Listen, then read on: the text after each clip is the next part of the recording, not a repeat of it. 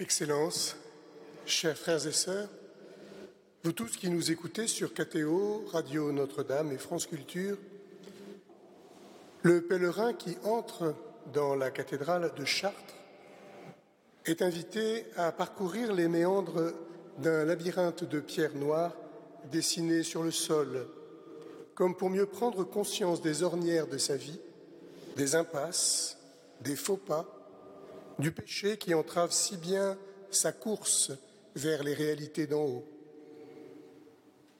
Cette introspection est une invitation à faire la vérité sur soi, non pas dans l'impasse d'une culpabilité qui enferme, mais pour mieux ouvrir notre cœur à la lumière du Christ, bon et miséricordieux, et marcher librement vers l'autel de Dieu.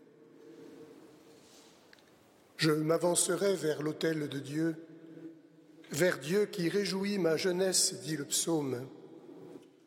Ainsi, la cathédrale devient-elle un espace ordonné qui conduit l'homme de l'obscurité de ses pas vagabonds, comme le dit encore un psaume, vers la clarté du Seigneur.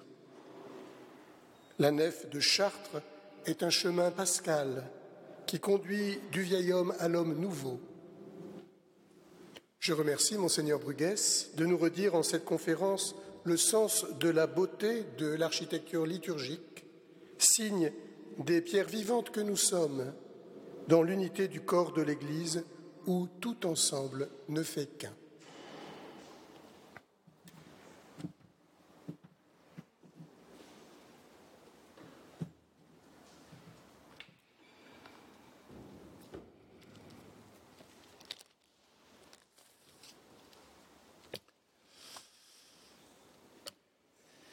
Merci, cher Monseigneur.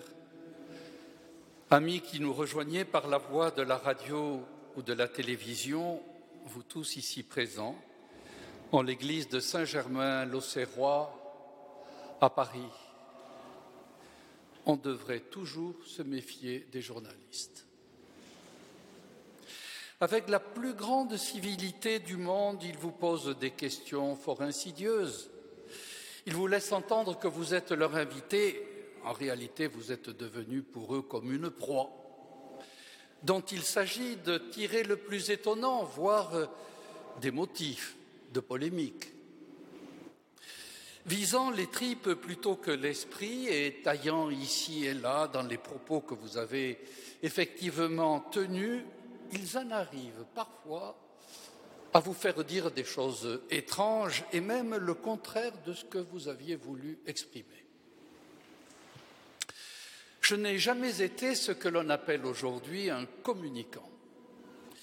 Là où l'on attend un message clair, des mots simples, des images percutantes, le professeur que j'étais et que je reste d'une certaine manière s'attarde à vouloir expliquer et faire comprendre Or, les médias sont pressés, les circuits sont courts, le micro n'est pas la chair. Il en résulte quelquefois des expériences amusantes ou amères. J'avais pourtant accepté de me rendre à Lausanne et de me faire mettre à la question. Le journaliste était sympathique, il voulait brosser un portrait, assurait-il. La première demande a la droit à l'essentiel. Qu'est-ce qui vous fait vivre? La réponse sortit comme une balle sans aucune préméditation de ma part, ce qu'il ne faut jamais faire en de pareilles circonstances. La beauté. Aussi loin qu'il m'en souvienne, je l'ai toujours recherchée. Elle a nourri mes goûts, mes passions, mes études, et jusqu'à mon enseignement. D'une certaine manière, je n'ai pas choisi la beauté, c'est elle qui a déroulé le fil de mon existence. J'aurais pu dire aussi, avec l'ancien conservateur du Louvre, qui avait fait du service de la beauté une sorte de sacerdoce, je ne savais pas ce qu'était la beauté, mais déjà je vivais d'elle je ne sais toujours pas ce qu'est la beauté, et toujours je vis d'elle. Un jeune philosophe s'est livré il y a peu à une confession similaire. Devenu professeur, écrit-il, le sujet de la beauté s'est imposé peu à peu sans que je le choisisse vraiment comme le thème principal de mes conférences. Pourquoi la beauté fascine-t-elle? La beauté est-elle la promesse du bonheur? Quelle beauté dans la foi, dans l'entreprise, dans la vie politique, dans la famille, dans l'amour? Partout auprès des publics abordés, la beauté guérissait, ou, du moins semblait promettre une guérison, un salut, une sortie. Une échappatoire au malaise ou à la souffrance, au réalisme ou au rationalisme étriqué, à l'ironie amère ou au défaut d'estime de soi. Le journaliste marqua sa surprise. Ne trouvez-vous pas que c'est là une réponse facile? On pourrait même qualifier cette attitude d'inconvenante et de trop légère, euh, surtout chez un religieux. Alors que tant de misère, tant de violence, tant de catastrophes naturelles ou écologiques nourrissent notre quotidien, peut-il y avoir de la beauté quand le mal et la mort nous maintiennent sous leur emprise? Il me semblait, il me semble encore aujourd'hui plus que jamais, alors que je m'achemine vers le terme du voyage, que le mal et la beauté constituent les deux bouts d'une même chaîne, mais encore les deux bouts de la mission de l'Église. Depuis ses origines jusqu'à nos jours, le christianisme ne cesse de, se poser la même question. Comment donner à saisir le contenu de la foi Car réduit à son épure, le message évangélique souffre d'une terrible sécheresse. Qu'un Dieu s'incarne en un homme dont l'histoire ne retient pas grand-chose qu'une jeune femme conserve sa virginité après l'accouchement d'un enfant,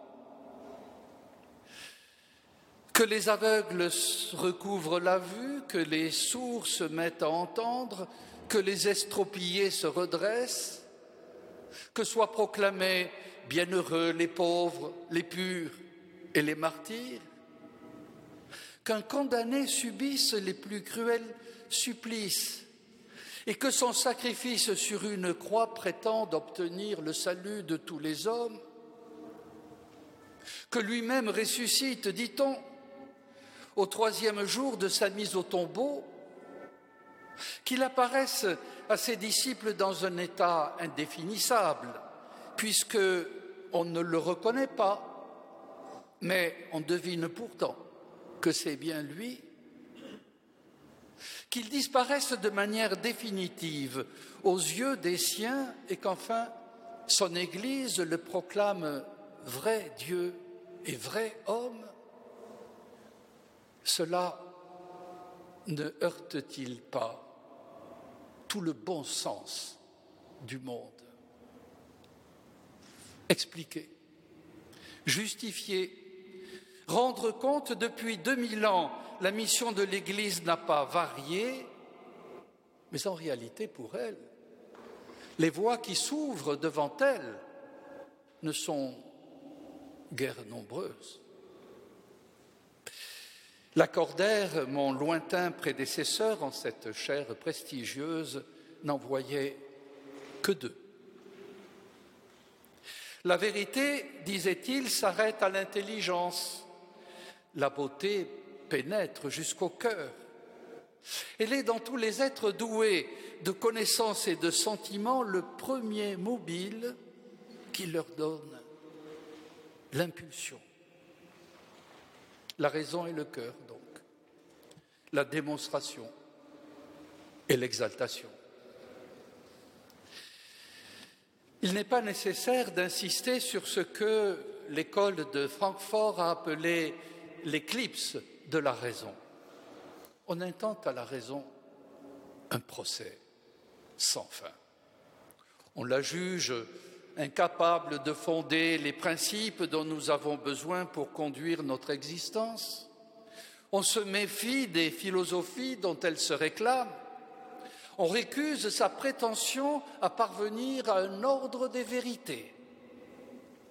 La physique, bien sûr, et les mathématiques, et avec elles toutes les sciences dures sont parvenues au zénith des croyances du moment, mais point de métaphysique, point d'ontologie, point de théologie, dont les prétentions sont reléguées au rayon des vieilles lunes. L'accusation vient de loin puisque déjà au XVIIe siècle, Pascal s'en moquait. La raison a beau crier, elle ne peut mettre le prix aux choses. Les attaques se sont faites plus féroces à notre époque, qu'il accuse cette raison d'avoir conduit aux pires catastrophes, au massacre planifié à Auschwitz. Une émission de télévision, par ailleurs bien faite, s'attachait l'été dernier à faire découvrir les charmes de la Haute-Garonne. Le sujet m'avait piqué puisque j'avais vécu plus de 25 ans dans cette région. La retransmission s'ouvrait sur la visite des fameux jacobins de Toulouse s'interroger sur l'origine des doubles nefs propres aux églises dominicaines, saluait l'éclat des vitraux, pourtant quelconque, s'extasier sur la complexité et la prouesse technique du fameux pilier à douze branches, mais oubliait de mentionner, ne serait-ce qu'en passant, que sous l'autel de cette même église gisaient les reliques d'un des plus grands penseurs du Moyen Âge, un des pères de l'humanisme occidental, un témoin majeur du dialogue moderne entre la foi et la raison, un docteur commun de l'Église catholique, un certain Thomas d'Aquin. Pas un regard, pas un mot. L'anecdote au détriment de l'essentiel. Voilà le point où nous sommes parvenus, aveuglement dû au manque de culture, à moins que ce ne soit le fruit des idéologies à la mode. Il resterait à se demander ce que devient la démocratie dans une société où la pensée est suspectée, victime de la dérive émotionnelle quand l'affirmation remplace la démonstration, la protestation, l'argument et le sectarisme, la négociation. L'époque actuelle, a-t-on observé, opère une dangereuse dérive quand elle isole l'émotion cette composante irrationnelle et se laisse emporter par elle. Ainsi, nous surfons sur des océans de niaiserie qui nous offrent une illusion de vérité. Pourquoi dès lors ne pas emprunter la seconde voie? À l'époque de la confusion des valeurs, la beauté reste sans doute un autre chemin, l'ultime peut-être, menant à une vie pleine et joyeuse avec ici et là des instantanés de bonheur. Les objections, bien sûr, ne manqueront pas de se lever en masse. Ce sont le plus souvent de simples préjugés mal approfondis. Il est plus avantageux, je le sais, avancer un académicien d'origine chinoise, de se montrer railleur, cynique, sarcastique, désabusée ou encore désinvolte, et d'affirmer que la beauté n'est pas nécessaire. Elle ne l'est pas, en effet. Elle ne l'est pas car elle relève de, l'être et non pas de l'avoir. Et c'est au titre de l'être qu'elle se fait insistante, pénétrante, omniprésente, tout en donnant l'impression, suprême élégance, d'être superflue. Pourtant, les témoignages abondent, il suffit de regarder autour de soi. La beauté réveille, la beauté délivre. Elle inquiète, mais de manière stimulante. Elle finit toujours par apaiser. C'est beau. Et nous voilà lancés dans le plus mystérieux des voyages, celui qui part à la découverte de la foi, du monde et peut-être d'abord de notre propre cœur, puisque selon l'accordaire, la beauté était ce premier mobile qui pénétrait jusqu'à lui. Voilà ce que, maladroitement sans doute, je tentais d'expliquer à mon journaliste. Il me fit remarquer que qu'une société matérialiste dans laquelle le réflexe consumériste l'emportait sur les autres, la tâche serait ardue. Je lui répondis qu'elle n'était pas moins ingrate à l'intérieur de l'Église.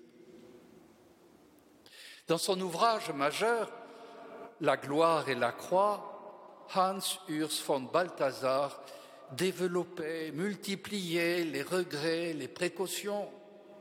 Il se proposait de développer la théologie chrétienne à la lumière du troisième transcendantal, autrement dit, de compléter la considération du vrai et du bon par celle du beau. En renonçant à cette approche traditionnelle qui avait si fortement marqué la théologie à ses débuts, le maître de Bâle s'interrogeait est-ce que la pensée chrétienne ne s'est pas terriblement appauvrie? Beauté, écrit-il, c'est la dernière aventure où la raison résonnante puisse se risquer, parce que la beauté ne fait que, que cerner d'un éclat impalpable le double visage du vrai et du bien. Beauté nécessairement désintéressée, sans laquelle le monde ancien refusait de se concevoir, mais qui, insensiblement, a pris congé du monde intéressé d'aujourd'hui pour l'abandonner à sa cupidité et à sa tristesse. Beauté que même notre religion n'aime et ne choisit plus, et qui pourtant, ôté comme un masque de son visage, met à nu des traits qui menacent de devenir incompréhensibles aux hommes de ce temps. Peut-on ramener le christianisme sur une voie si longtemps délaissée? Et comment faire? Il fut un temps, point trop éloigné d'une autre, rappelez-vous, où la moindre saillie du cardinal Lustiget donnait matière à de multiples commentaires médiatiques. Cette époque n'est plus.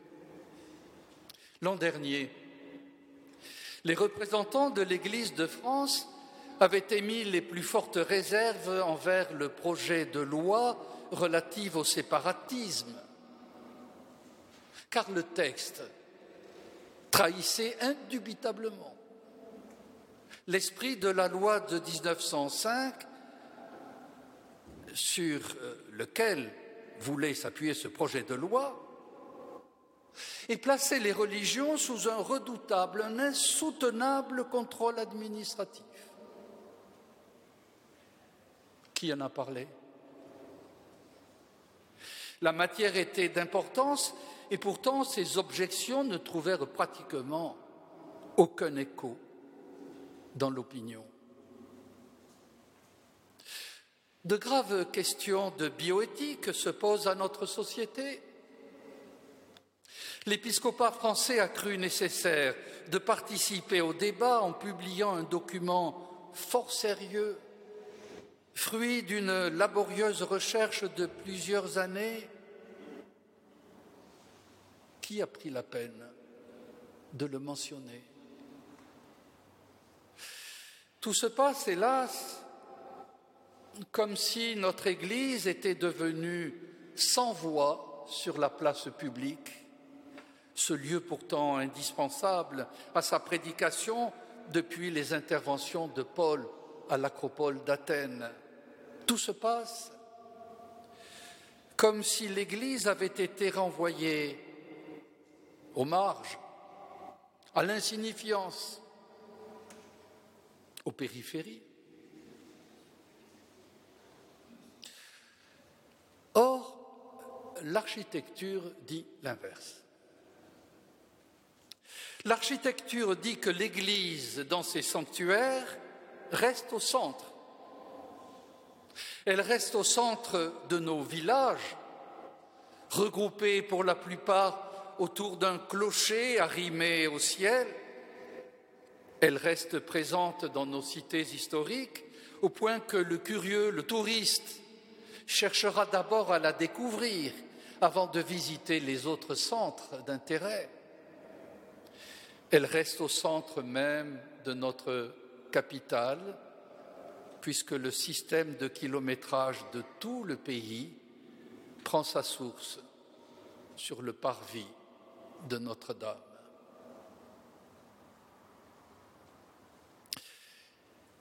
Si le message de l'Église ne parvient plus guère à toucher l'opinion d'une société sécularisée, n'est-il pas légitime d'avancer que les pierres pourraient devenir les points d'ancrage d'une nouvelle évangélisation Tel est le centre de notre réflexion aujourd'hui.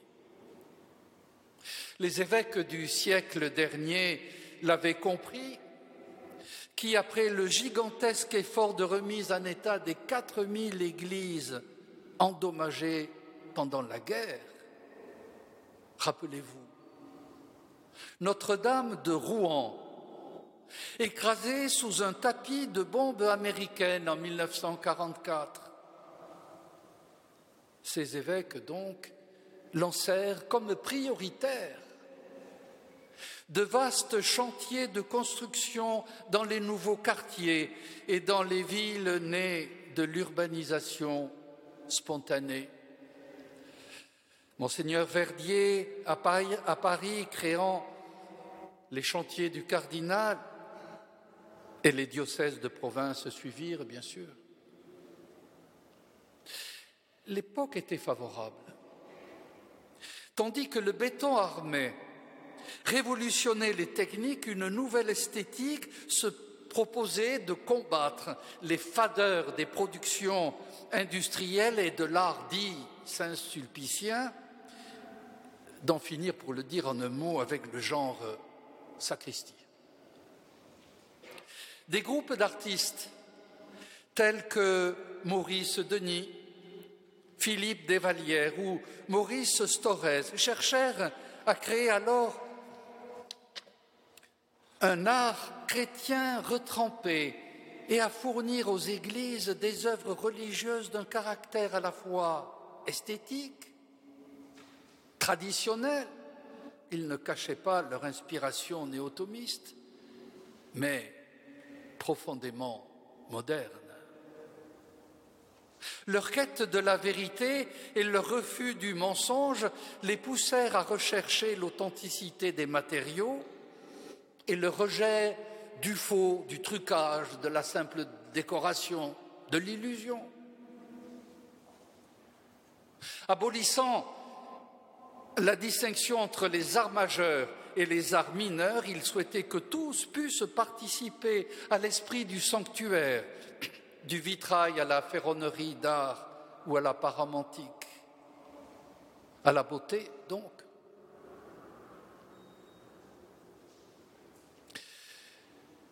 De tout temps, je veux dire depuis 2000 ans, les pierres ont exalté la religion de l'incarnation. Leur message se fait plus urgent de nos jours. Il y a des prêtres de ma génération qui auront des comptes à régler lorsqu'ils arriveront là-haut. Le cardinal Lustiger réagissait ainsi au refus exprimé par des prêtres d'une ville nouvelle d'ouvrir les procédures requises pour la construction d'une église. La décision d'édifier un lieu spécifique pour assembler la communauté locale, l'ecclésia locale, pour célébrer l'Eucharistie ne leur semblait reposer ni sur une urgence pastorale, ni sur des fondements théologiques solides. En réalité, expliquait le cardinal, le temple est le sanctuaire de la demeure, le lieu où Dieu se donne non pas à voir, car nul ne peut le voir, non pas à saisir, car nul ne peut le saisir, mais se donne comme cette source de sainteté qu'Ézéchiel prophétisera dans la vision du fleuve d'eau vive. On devine alors le terrible message laissé à la société lorsque, par manque de moyens, des diocèses se trouvent condamnés à détruire des églises, à détruire de nouvelles églises. J'ai vécu ce drame dans mon propre diocèse où la dernière église construite fut aussi la première à laisser place à un centre commercial.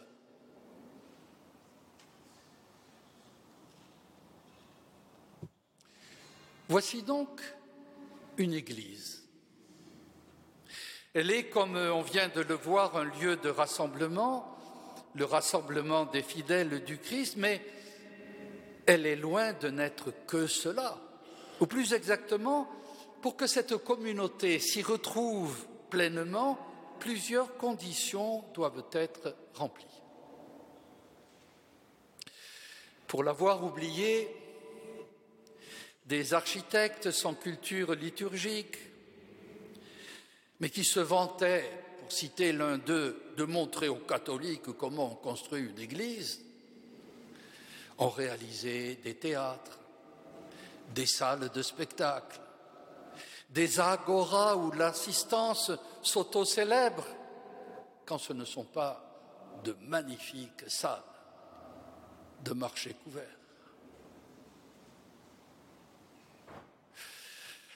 L'Église est le lieu de la prédication et de l'enseignement, ce qui suppose que tous les soins soient apportés à l'acoustique.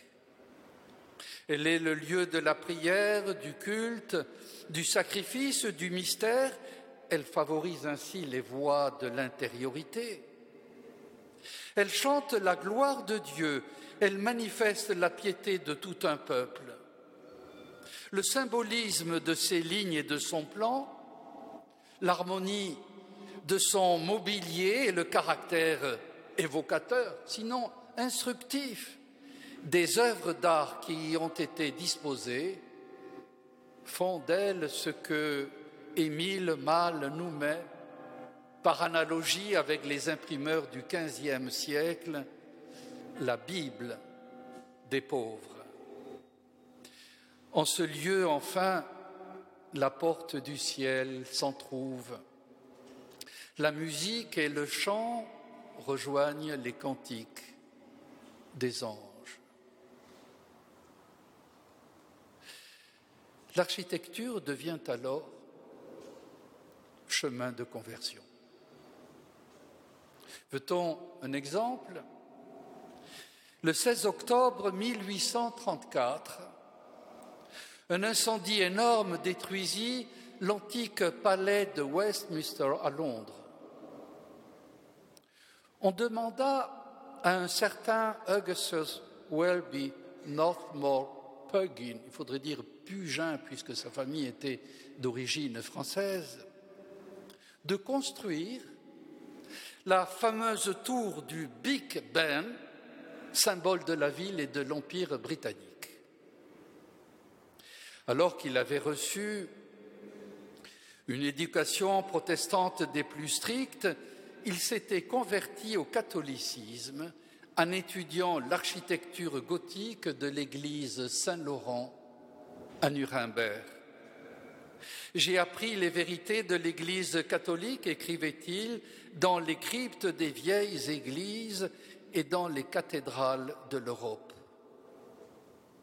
L'Église est ainsi cette maison où tous les fils prodigues de la terre, comme l'illustre l'évangile de ce jour, de ce dimanche, si du moins ils acceptent d'y retourner, peuvent goûter la douceur de la miséricorde paternelle.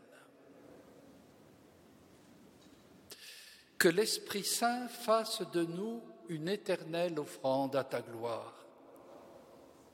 Ces paroles de la troisième prière eucharistique rappellent que l'Esprit seul est capable de faire de l'assemblée une offrande nouvelle, un sacrifice pérenne. Ainsi, cet esprit de la liturgie que des théologiens modernes comme Bouillet, Balthazar ou Ratzinger ont constamment interrogé n'est pas autre chose en réalité que l'esprit, que la liturgie de l'esprit. La liturgie de celui qui s'est présenté à nous dimanche dernier comme étant l'esprit de beauté. Si l'esprit anime le temple, il ne manque pas, il ne, peut pas manquer d'y faire éclater ce qu'il est, sa beauté. Que c'est beau. Les Grecs auraient dit c'est divin, car ils avaient compris que la beauté avait toujours, d'une manière ou d'une autre, partie liée avec le sacré. Celui que l'hymne du Veni Creator appelle le conseiller merveilleux, et c'est le titre de la présente conférence. Le conseiller merveilleux venant du Dieu très haut est le mieux à même de nous faire les honneurs de sa maison. Son souffle doit devenir notre souffle. Un groupe d'enfants, j'avais demandé, il y a plus de 20 ans, ce qui, dans une église, rendait compte de la présence du Christ. Ils avaient répondu aisément la croix, le tabernacle, l'autel vous-même, monseigneur, qui présidez. J'avais dit, mais aussi vous qui représentez l'assistance. Mais à la question, et la présence de l'Esprit? Après un long silence, une petite fille se hasarda à répondre l'espace. Hum. Magnifique perception que ce soit dans la majesté d'une cathédrale comme Notre-Dame de Paris, ou dans l'humilité d'une chapelle de campagne, l'espace d'une église nous saisit et nous intime cet ordre. Change ta vie. La liturgie orientale invite à déposer là tout souci du monde. Nous foulons une terre sainte. Nous avions cru entrer dans une église et en réalité c'est l'église qui entre dans nos vies. Et déjà nous respirons ce que Saint Paul appelait les choses d'en haut. Et déjà notre âme résonne d'un appel à vivre mieux à croire en la paix, à nous réconcilier avec Dieu et avec le frère. Ne peut-on parler de conversion alors? Lave ce qui est sordide, arrose ce qui est aride, guéris ce qui est blessé, redresse ce qui est dévié, implore-t-on dans le Veni Sancte Spiritus. Il faut apprendre à voir. Le peintre Ingres répétait cette phrase, mais comment voir si nos yeux restent plongés dans l'obscurité de l'ignorance?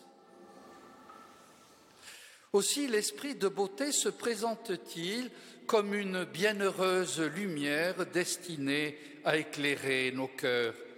Allume en nous ta lumière et emplis d'amour nos cœurs, chante encore le Veni Creator. C'est pourquoi le vitrail joue un rôle central dans une église, dans une église qui met en scène la dynamique du salut et d'abord les saints les saints les plus nombreux à être vénérés. Un article furieux, paru dans une revue régionale, ça n'était pris au roi Louis IX pour le rôle qu'il aurait joué dans l'oppression de nos ancêtres méridionaux. Il portait cet article comme titre Une figure de vitrail. L'expression était évidemment dépréciative. Elle ne manquait pas pourtant d'intérêt. Quel est le propre du vitrail? C'est une fenêtre par laquelle entre le jour, mais pour celui qui se trouve à l'intérieur de l'édifice, la figure du vitrail ne réfléchit pas la clarté de n'importe quelle manière, elle devient à son tour une source de lumière coloriée, imagée, instructive. Le vitrail est tout entier exposé aux rayons du soleil, comme le saint représenté, tout entier exposé à la grâce divine qui pénètre son être entier, esprit, corps et âme. À l'époque moderne, au plateau d'Assis avance Audincourt ou Ronchamp, ou plus près de nous, au prieuré de Ganagobi avec Kim and John. Le vitrail est devenu abstrait, mais le message ne change guère, malgré les apparences.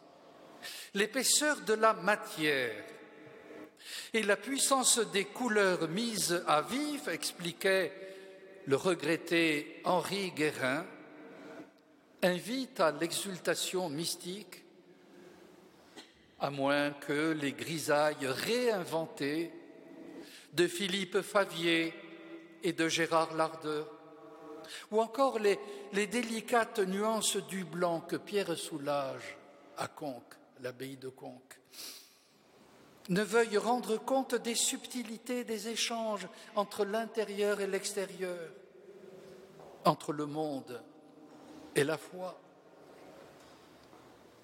Toutefois, entrer dans un sanctuaire pour y admirer seulement un vitrail réputé fameux ou une œuvre d'art considérée pour elle-même revient à trahir la destination du lieu.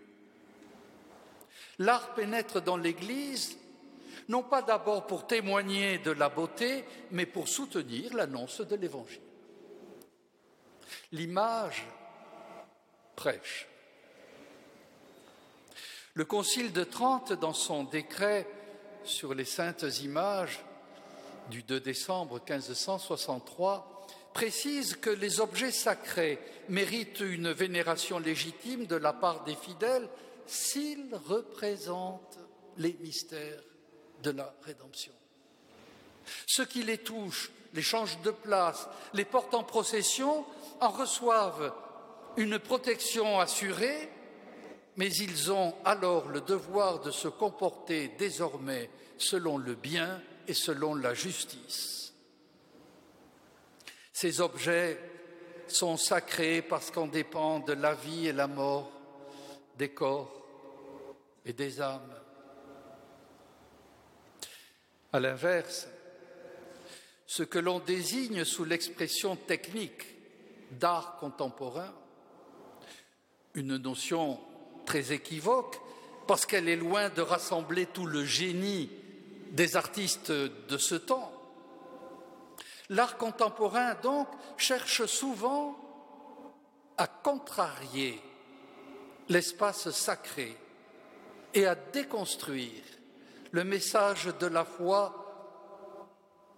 Cet art-là ne devrait pas trouver de place dans une église, malgré les déterminations de la puissance publique propriétaire des lieux, ce que Marc Fumaroli appelait l'État culturel. Enfin, si l'Esprit Saint a reçu la mission de nous faire entrer pas à pas dans le mystère du Fils, on comprend que sa lumière cherche à nous guider vers lui. Elle ne récuse pas les vertus de la pénombre nécessaires au, au recueillement, mais elle dessine un itinéraire spirituel, passant des jaunes, des rouges à l'ouest. Elle se fait progressivement plus légère après avoir évoqué le tourbillon du monde, plus légère et nous achemine vers, le bleu de l'Est, car c'est tout l'édifice, architecture, assemblée, célébrant, qui se trouve orienté vers le soleil levant. Au fond, donc, par-delà l'embon de la parole, puis l'autel du sacrifice, comme au terme de l'initiation, l'évidence du Christ en croix. Il a fallu, écrivait encore cet académicien chinois, que ce corps soit réduit à presque rien, épuré de toute scorie et pesanteur, pour qu'il puisse redevenir le consolateur. Lui seul est capable maintenant de consoler la beauté comme rédemption. Le recteur de Notre-Dame réussit à pénétrer dans le sanctuaire le soir même de l'incendie. Il était accompagné par le président de la République qui spontanément l'avait pris par la main.